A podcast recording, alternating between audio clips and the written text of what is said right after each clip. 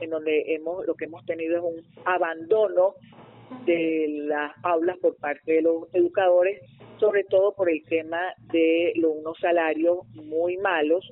No es que uno se hiciera educadora para ser rico, pero yo tengo que decir que yo toda he sido educadora y yo hasta hace 10, 12 años yo cambié mi carro para 6 años, ¿no? Y con, mi sueldo de, educadora, ¿no?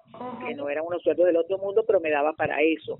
Y uno se graduaba en la universidad, yo me gradué en la Universidad de Zulia y decir que a los dos o tres años mis compañeros y compañeras pues iban comprando su carrito, iban comprando su, eh, su cote inicial para mm, su apartamento o casa propia. Eso ya hoy no es así.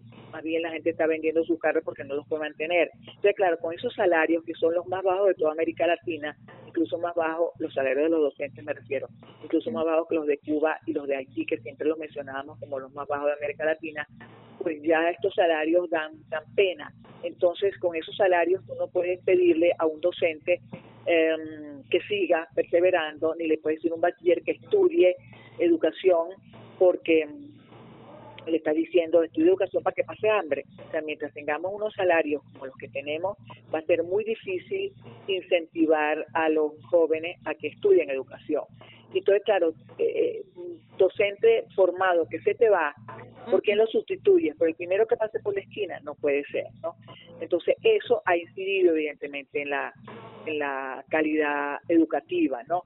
Nuestros docentes realmente eran buenos docentes. Eso no significa que eran perfectos, o sea, pero, mm, pero eran buenos docentes. De hecho, los que se han ido a otro país de América Latina, algunos están ocupando cargos importantes en donde están trabajando, ¿no?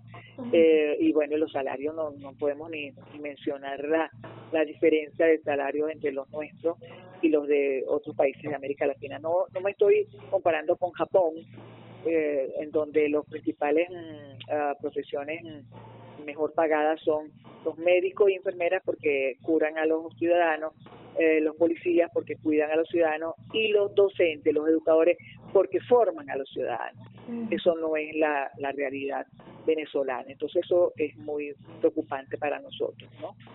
Ok, eh, bueno, de hecho me respondió varias preguntas allí.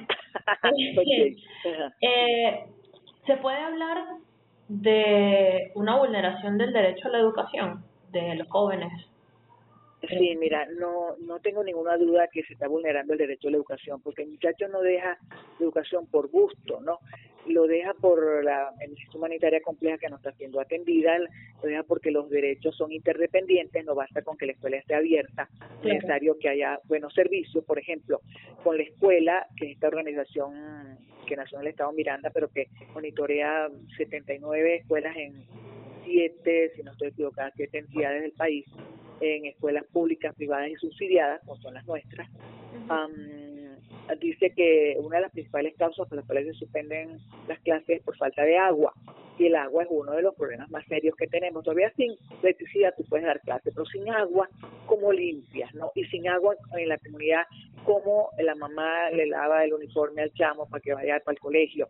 Entonces, eh, es un problema, ¿no? Lo otro es, mira la infraestructura de las escuelas públicas, que es como el 85% de la educación del país entre la educación inicial y el bachillerato, um, que es la obligatoria.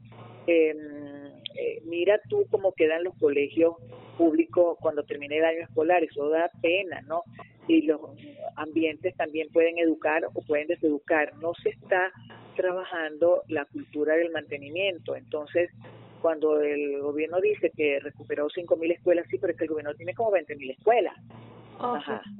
Entonces, este, todavía yo conozco chamos en Barquisimeto que no han empezado colegio porque todavía sus escuelas están siendo reparadas, ¿no?